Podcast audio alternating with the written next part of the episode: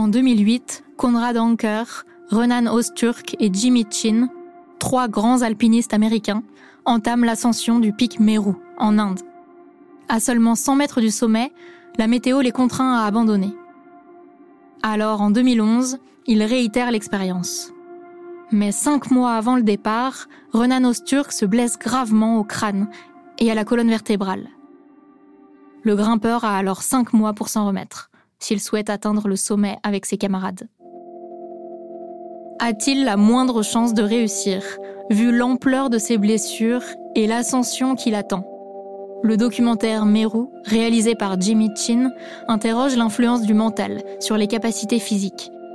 Quel rôle joue notre psychisme sur la guérison de lésions organiques? Inversement, une activité physique adaptée peut-elle apaiser l'esprit? Dans cet épisode, vous entendrez l'histoire d'Anouk, à qui l'on diagnostique une sclérose en plaques à l'âge de 13 ans. Au collège et au lycée, Anouk n'est pas fan des cours de PS, mais en grandissant, elle découvre le goût du dépassement de soi et la sensation grisante de l'accomplissement d'un défi sportif.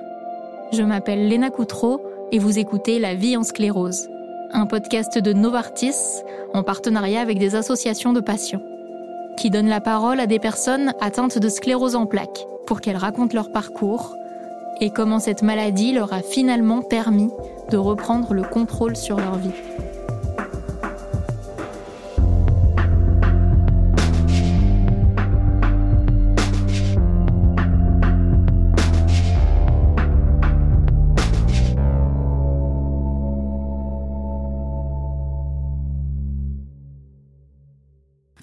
Maladie euh, m'empêche pas de faire mes projets et j'ai envie de dire bien au contraire. C'est un peu grâce à elle, je pense que je fais tout ça. Parfois on me dit mais Anouk arrête un peu, pose-toi. Ben non, j'arrive pas. Je pense que c'est pour ça qu'on voyage beaucoup, qu'on a eu envie de vivre euh, sur une île, que euh, a fait ce semi-marathon, qu'on va faire ce, marathon là dans, 8 mois. Mais je pense que ça m'a fait un petit électrochoc d'avoir ça et, je réalise du coup tout ça tant que je peux et j'en ai besoin, j'en ai besoin. Pour ma première crise, j'ai 13 ans. Je me réveille euh, avec des problèmes de vue, le champ visuel qui se réduit et des gros gros maux de tête. Je fais ma journée quand même malgré tout. Euh, je me rends du coup à mon contrôle de physique-chimie en classe de quatrième.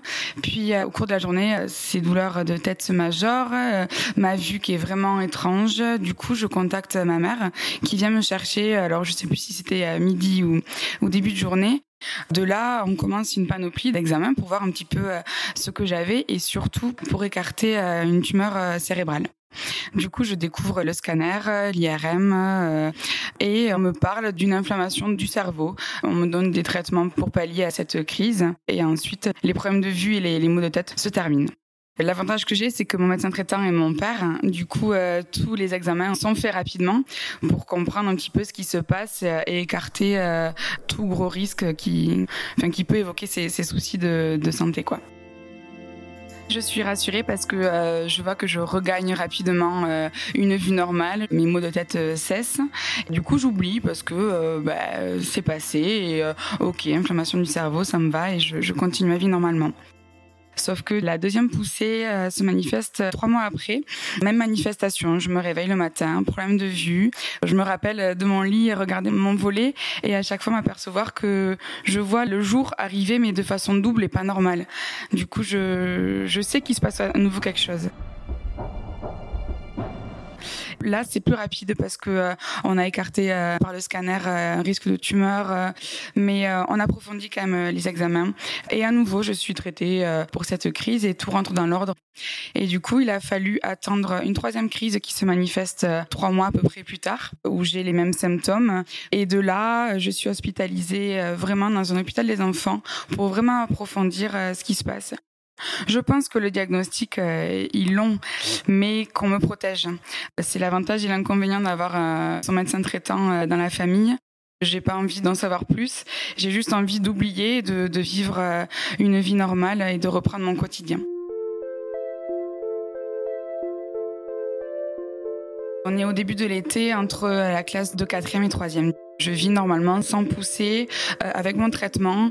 Et c'est dur au début parce que euh, bah, j'ai pas envie d'être embêtée avec ce traitement euh, quasi quotidien euh, à l'âge de 13 ans. C'est des piqûres qu'il faut que je me fasse. Donc au début, j'en suis pas capable. Donc c'est mon père qui me fait les piqûres. Et puis petit à petit, j'arrive à, à moi-même les faire pour gagner aussi une autonomie, euh, partir avec mes copines, partir en vacances. Il n'y a pas tout le temps mon père. Hein. Donc j'apprends à, à me les faire moi-même.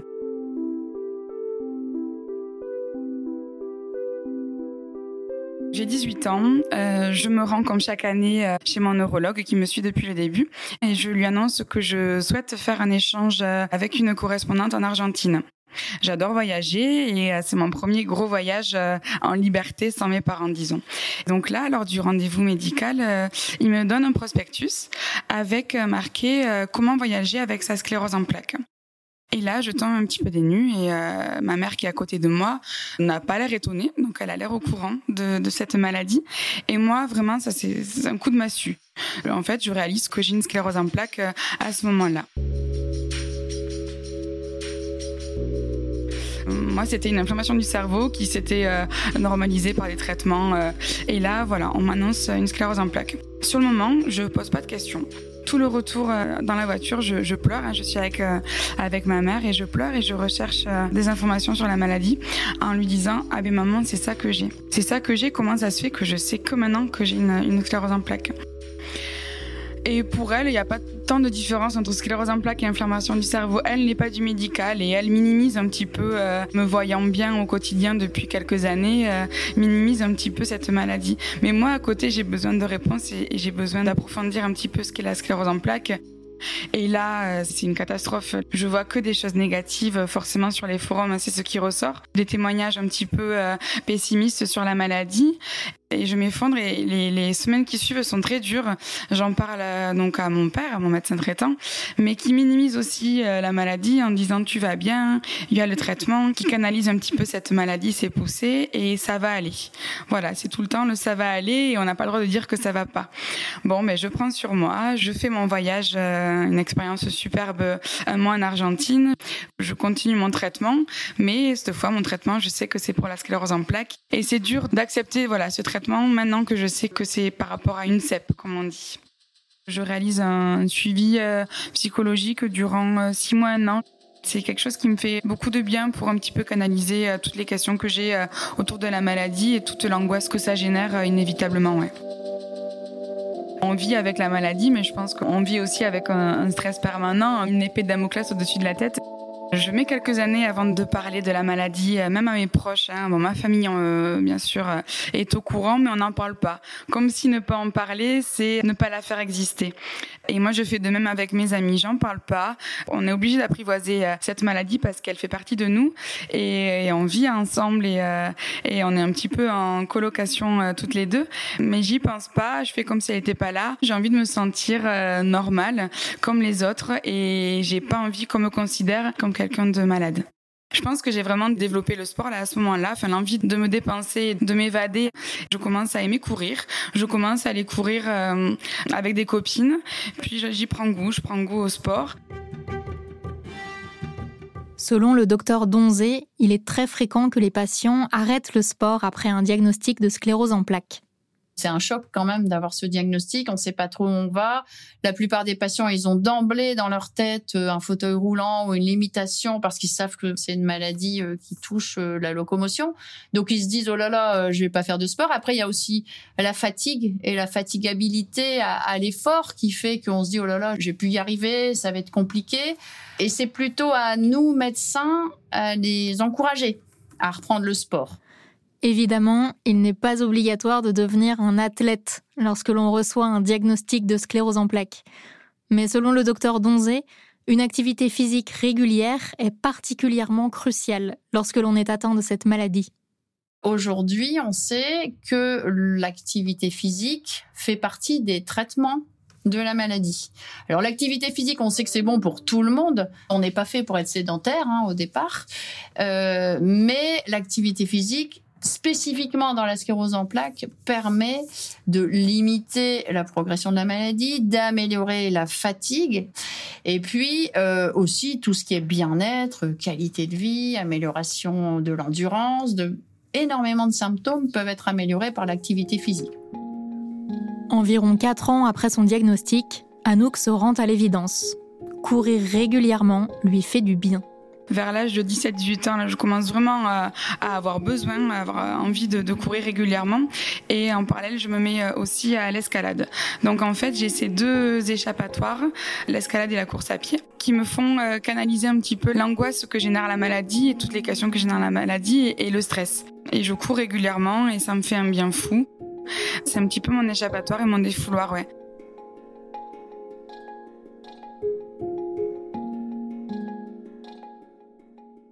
Quand vous faites une activité physique, vous dépensez de l'énergie, vous travaillez au niveau cardio-respiratoire, et donc, vous allez améliorer votre endurance à l'effort. Alors, quand on fait de la randonnée ou bien du marathon, vous travaillez surtout cette partie-là, le réentraînement à l'effort. Mais on sait aussi que c'est important de travailler en renforcement musculaire, je veux dire en musculation, parce que vous pouvez quand même, même s'il y a des manques de force qui sont d'origine neurologique, renforcer les muscles euh, des patients qui ont euh, un déficit. Et donc, on peut faire des exercices de renforcement musculaire. Et ça, on peut le faire de différentes façons. Quand on fait du yoga, c'est pas que des postures. Musculairement parlant, c'est difficile le yoga. Souvent, il faut associer le renforcement musculaire et le reconditionnement à l'effort. Et dans les sports, il y a toujours un peu des deux. Adolescente, Anouk entretient son corps et évacue son anxiété grâce à la course à pied et l'escalade. En parallèle, elle s'oriente vers le monde médical.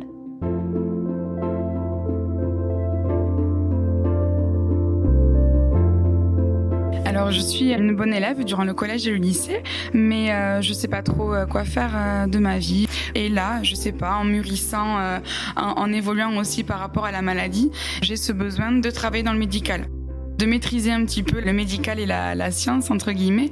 Du coup, euh, je passe mon diplôme d'éducateur spécialisé et en parallèle, je passe aussi le concours infirmier. Je rentre à l'école d'infirmière euh, deux mois après avoir eu le diplôme d'état d'éducateur spécialisé. J'ai des manifestations lors de la rentrée, des sortes de névralgie en fait. C'est des décharges électriques que je ressens du côté gauche de ma tête jusqu'à mon extrémité droite de ma main. Et en fait, c'est des décharges électriques qui me paralysent euh, pendant 30 euh, secondes. Vraiment comme si le courant me traversait le corps euh, de façon assez brutale. Et ça, au début 20, puis 25, puis 30 fois par jour. Et c'est compliqué de gérer le début de la formation avec, avec ces manifestations-là. Donc de nouveau, hein, on, rapproche les IRM, euh, on essaie de comprendre ce qui se passe, on met en place un, traitement qui arrive à canaliser un petit peu euh, ces sortes de névralgies hein, qu'on évoque, mais on ne sait pas trop si c'est ça, si c'est une poussée. Donc c'est compliqué parce que là j'ai 23 ans et je l'avais oublié cette maladie, ça fait quasiment 10 ans que je l'ai et elle était endormie et là elle se manifeste à nouveau et donc c'est un petit peu dur, surtout que j'en parle pas et je le cache et c'est un petit peu compliqué de, de cacher ces manifestations cliniques à ce moment-là. Et euh, heureusement, euh, ça se tasse et ça passe en, en deux trois mois. Et je fais ma formation d'infirmière euh, normalement durant les mois qui suivent. Je fais ces trois ans de formation. Je me forge en tant qu'infirmière en étant passée par l'hospitalisation et par la maladie. Je pense que euh, ça a fait l'infirmière que je suis aujourd'hui parce que euh, je sais ce que c'est d'être hospitalisée, je sais ce que c'est lorsqu'on annonce des diagnostics euh, difficiles, délicats. Je pense que par mon métier aussi, j'ai appris à, parler de la maladie de façon plus facile le fait de voilà d'avoir euh, eu euh, un contact avec une personne euh, une infirmière aussi qui a une CEP il y a quelques années je crois qu'il y a 3 4 ans elle m'a contactée. Et je me rends compte que ça me fait vachement de bien de discuter avec quelqu'un qui traverse et qui a traversé cette épreuve là et on reste en contact régulièrement pour savoir comment on va comment on vit au quotidien. Et je me rends compte que ça me fait beaucoup de bien voilà de rencontrer des gens qui vivent ça parce que on a beau en parler à nos proches à nos amis ils savent pas ce que c'est. Ils sont là ils nous aident ils nous, épaulent, mais ils savent pas ce que c'est que de vivre avec euh, la CEP. Et c'est vrai que d'en parler avec quelqu'un qui a vécu ça, ça m'est vraiment bénéfique.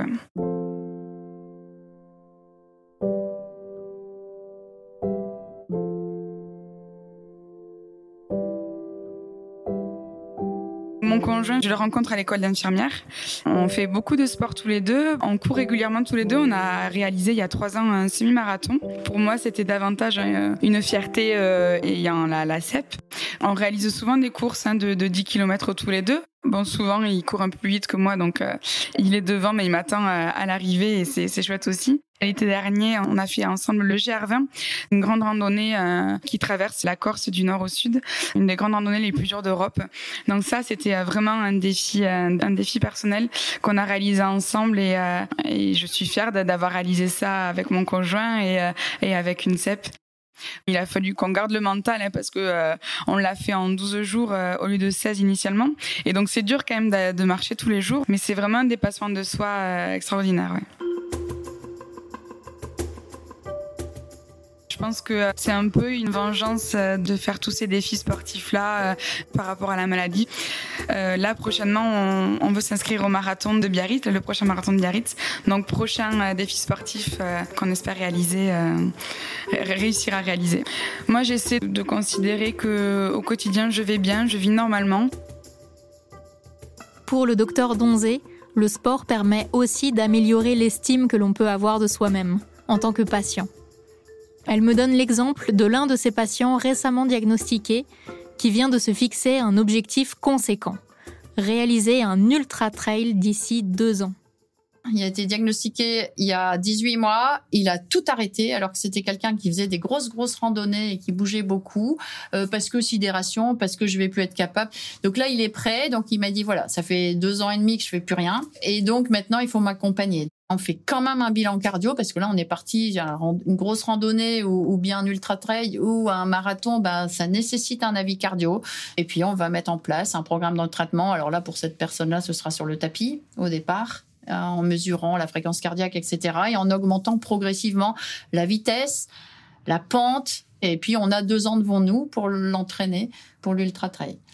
Peut-être qu'on n'y arrivera pas, peut-être qu'on fera qu'un marathon, mais bon, en tout cas, c'est un objectif. Et c'est intéressant parce que là, il a un objectif et il va vraiment tout faire pour travailler pour cet objectif. Un ultra trail et pourquoi pas un saut en parachute. C'est ce que s'est dit un autre patient du docteur Donzé, qui a fait son premier saut quelque temps après avoir reçu son diagnostic. Et donc il saute, il à je sais plus combien de sauts maintenant. Et il m'a dit, euh, ben finalement, si j'avais pas eu la sclérose en plaques, je serais pas parachutiste. Donc j'ai trouvé que ça c'était assez joli. Enfin voilà, il était ravi de sauter. Et je pense qu'effectivement, s'il n'avait pas eu la CEP, il aurait jamais pensé à sauter en parachute, alors que maintenant, c'est devenu un truc très important pour lui. Le fait de devenir sportif et de plus être patient ou malade, ça augmente l'estime de soi, c'est évident. Et on avait fait une petite étude sur la danse de salon. effectivement, on avait montré de façon assez impressionnante une augmentation de l'estime de soi. Et je me souviens d'une dame qui était toute apprêtée au bout de 4-5 séances. Elle mettait sa belle robe, elle se, voilà, elle se sentait plutôt danseuse plutôt que sclérose en plaques. C'est important, ça permet d'évader, euh, de sortir un petit peu de la sclérose en plaques et surtout de changer de statut. C'est-à-dire que là, je suis plus un malade, je deviens un sportif. Et ça, c'est important, avec des objectifs plus ou moins élevés euh, selon les patients. Et puis, on va rencontrer des gens, on va. Et c'est vraiment, je crois, surtout le temps pour soi qu'on va prendre pour s'occuper de soi. Et avoir du temps à soi, c'est important. Et on a le temps qu'on se donne. Accomplir des défis sportifs ou une simple activité physique régulière, tout en étant atteinte de sclérose en plaques, c'est possible. Et les médecins du sport sont là pour accompagner les patients, rappelle le docteur Cécile Donzé. Ceux qui connaissent bien leur corps, qui, sont déjà sportifs, on les accompagne pas tout à fait de la même façon que ceux qui n'ont jamais fait de sport. Et puis on va surtout demander aux patients ce qu'ils aiment comme activité physique ou comme sport. Voilà, j'ai toujours rêvé de sauter en parachute. Ok, on va adapter le saut en parachute à votre handicap. Vous marchez plus, c'est pas grave. La voile, on peut l'adapter. Vous voulez faire du cheval? Ok, on va adapter. Ce qui est important, c'est ce que le patient a envie de faire comme activité physique ou comme sport. Et nous, notre métier en rééducation, par exemple, c'est d'adapter euh, le fauteuil, si c'est du foot en fauteuil, d'adapter s'il y a des troubles visuels. On va adapter le sport au patient et pas l'inverse. Donc il n'y a rien de contre-indiqué. Donc on fait des bilans d'aptitude sportive en fonction de leur niveau de handicap. S'il n'y a pas du tout de handicap, en tout cas visible, on va pouvoir aller plus loin que des patients qui marchent déjà avec une canne ou qui sont plus gênés. On a des gens qui marchent qu'on va mettre en fauteuil pour faire une activité physique sportive. Hein, le foot fauteuil, c'est des petits fauteuils roulants électriques euh, qui sont très rapides, et alors que le patient peut être très bien marchant. Donc on va adapter, vous voyez, chaque fois. Mais il faut effectivement quand même être suivi et puis pas se lancer dans un truc et dans des performances énormes euh, du jour au lendemain. Pendant l'activité physique, vous cassez des fibres musculaires. Et le temps de récupération derrière nous permet de cicatriser et de refabriquer des fibres. Et donc, on augmente notre capacité musculaire pendant la récupération, pas pendant le sport. Donc c'est hyper important. Et je pense que pour quelqu'un qui est pas sportif et qui a la sclérose en plaques, il faut quand même qu'il prenne contact auprès des médecins, soit les médecins de rééducation ou même le kinésithérapeute, hein, pour être sûr de bien gérer son temps. C'est quelque chose qui doit être fait de façon régulière et il vaut mieux faire trois fois 20 minutes par semaine qu'une fois une heure. Ça, c'est la règle. C'est la fréquence qui prime plutôt que la durée. Nous, notre but en rééducation, c'est que les gens soient autonomes. Autonomes dans le sens, je choisis ce que j'ai envie de faire de ma vie. Si la personne, elle me dit, moi, j'ai horreur du sport, mais par contre, j'adore le jardinage, bon, on va accompagner le jardinage comme une activité physique. C'est pareil. Pour Anouk, le sport, c'est aussi le moyen qu'elle a trouvé pour continuellement aller de l'avant. C'est comme ça qu'elle entretient son moteur intérieur, celui qui la pousse à accomplir défi après défi, tout en gardant la tête haute avec la sclérose en plaques, j'ai développé une, certaine force euh, de caractère. On me décrit comme ça, moi j'ai pas l'impression, mais on me décrit comme ça, donc euh, c'est que ça doit être vrai. ben, soit on s'apitoie sur son sort, soit on, en crée une force et on, vit avec. Et le moral est très important aussi dans cette maladie. Voilà, je, l'ai transformé comme une force en fait, et, euh, et je garde cette force au quotidien qui me permet d'avancer, de continuer à, vivre ma vie à, à 100% et à 100 à l'heure en 2019. On décide avec mon conjoint de faire l'expérience de vivre euh, à Mayotte euh, durant un an. Ça fait euh, deux ans qu'on est infirmiers tous les deux, donc on va travailler tous les deux au CHM de Mayotte. Et ça aussi, c'est une petite fierté de réussir à partir un an, voyager loin de notre quotidien, tout quitter, loin de notre famille, quitter notre travail pour aller s'expatrier sur l'île de Mayotte tous les deux.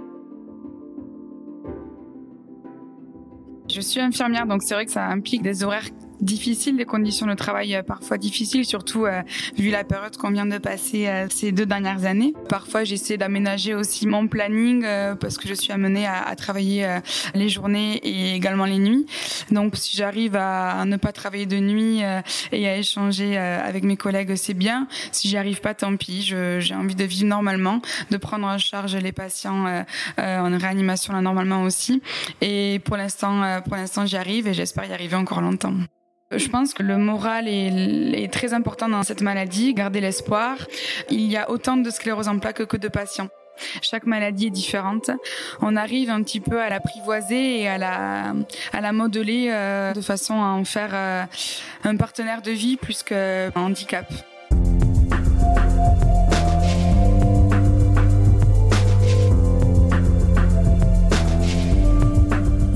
D'entendre Anouk et le docteur Cécile Donzé.